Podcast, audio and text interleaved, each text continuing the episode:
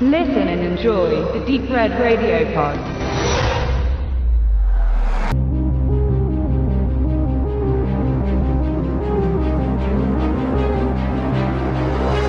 Herzlich willkommen, liebe Hörer. Es geht um den von Benedikt und mir zusammen gesichteten Future World. Es handelt sich quasi um so eine kleine Herzensangelegenheit von James Franco, der hier nicht nur produziert und sagen wir mal der böse Hauptnebendarsteller ist, ähm, sondern auch noch Co-Regie geführt hat ähm, mit ein paar ganz anderen spannenden Kollegen.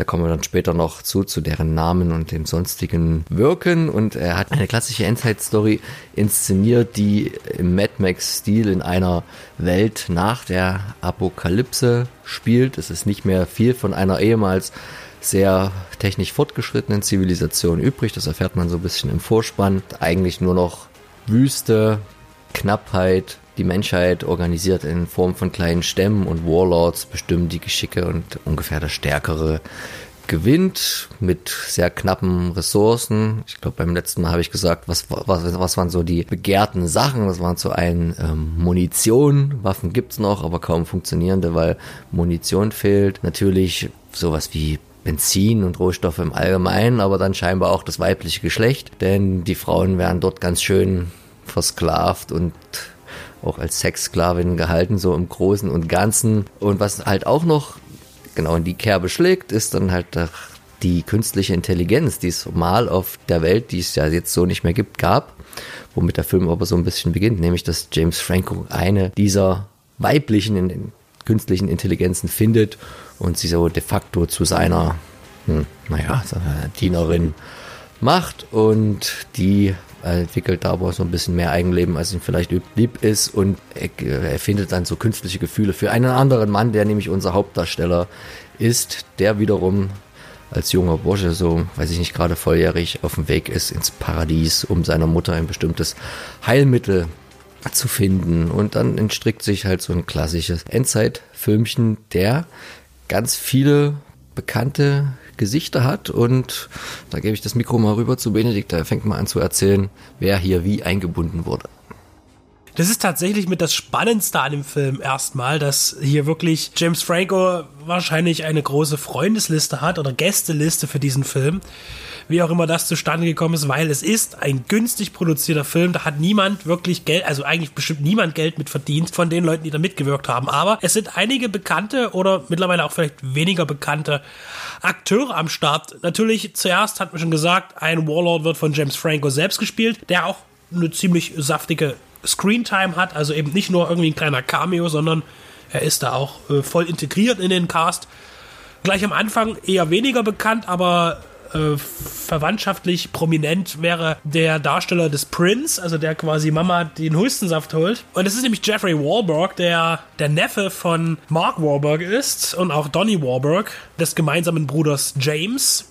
Äh, also jetzt eher verwandtschaftlich eben bekannt, aber dann kommen wir eben zu ganz großen Namen. Mila Jovovich ist mit am Start, Lucy Lou beispielsweise auch. Wir haben auch musikalische Gäste, Snoop Dogg, Method Man sind vorhanden. Carmen Argenziano ist dabei, der eher für Serien Gucker wahrscheinlich eine, ein bekanntes Gesicht ist. Für mich explizit Stargate SG-1. Äh, Rumor Willis ist zu sehen, die Tochter von Bruce Willis und Demi Moore. Und das ist schon erstmal, da ist viel los, was äh, die, was der Cast anbelangt. Das ist übrigens in dem Wirken des Regisseurs, also des Co-Regisseurs von James Franco, der Bruce Thierry Choing, äh, ist das nicht unüblich, denn der hat in den letzten Jahren einige Independent-Filme gedreht, äh, meistens Dramen, aber auch andere Genres, in denen unheimlich oft nicht nur, also vor allen Dingen James Franco immer wieder auftritt, sondern eben auch doch recht prominente Schauspieler.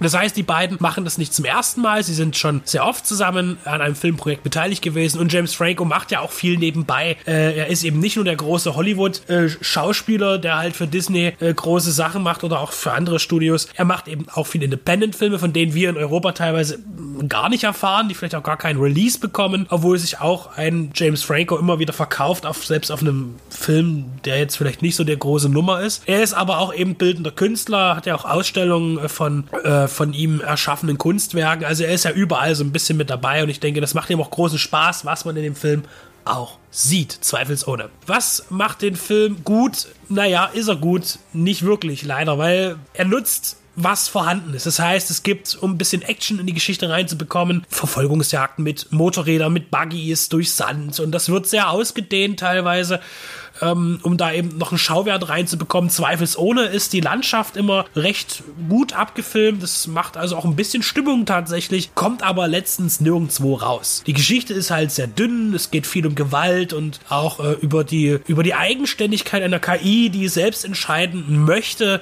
äh, was sie tut, ob sie jetzt natürlich nicht zu einem äh, schlechten Zweck misshandelt wird da geht es auch ein bisschen dann natürlich auch um, naja, vielleicht nicht Liebe, aber Sympathien und so weiter. Also äh, es ist alles mit ein bisschen drin. Und natürlich auch die Grundthemen eben des Endzeitfilms. Noch hervorzuheben ist für mich, dass in kleinen Sequenzen, wo nur äh, versatzweise Schnipsel eingefügt werden, eben die kaputte Welt dargestellt wird. Und das hat man ziemlich gut gelöst, indem man tatsächlich von sehr kargen Gegenden oder auch mutmaßlich von Kriegsschauplätzen zerstörte Städte oder eben von Naturgewalten zerpflügte Landstriche abfilmt und das finde ich, es ähm, gibt dem Ganzen eine authentische Atmosphäre, was diese kaputte Zukunft angeht. Das ist gelungen und da hat man eben genau das gemacht, was man in einem günstigen, ich sage jetzt mal fies billig Film eben machen muss. Nicht das äh, sich ranprogrammieren und wünschen, was eben nicht umsetzbar ist und dann zweifelsfrei scheiße aussieht, sondern die Möglichkeiten nutzen, die da sind. Und das macht der Film tatsächlich ganz gut, das muss man ihm zugestehen. Er dreht äh, in den verschiedensten Orten in Kalifornien an irgendwelchen Lost Places. Und ja, das macht er gut. Er kommt aber am Ende doch nicht ganz so gut weg, leider. Was aber trotzdem in unseren Augen nicht die sehr schlechte Pornofilm-mäßige 3,1 bei der IMDB rechtfertigt. Also wir würden den beide mit etwas quantifizierten mittelmäßigeren Werten versehen. Und wie Benedikt schon sagt, das sind eher so szenische kleine Sachen, die ihn besser erscheinen lassen als vielleicht das Gesamtwerk in Gänze. Mir haben da auch so ein paar Szenen ins Auge gestochen, oft ist es halt wirklich sehr einfach gemacht. Also James Franco nimmt sich da in manchen Sequenzen einfach nur eine Machete und dann geht er durch seine Gegner durch und hat sichtlich Spaß dran, auch an der Rolle, hat auch wahrscheinlich äh, Spaß dran gehabt, drei Wochen lang sich nicht zu waschen und Zähne zu putzen und dann mal so richtig abgefuckte Nummer zu spielen. Also ihm merkt man so die Spiellaune an.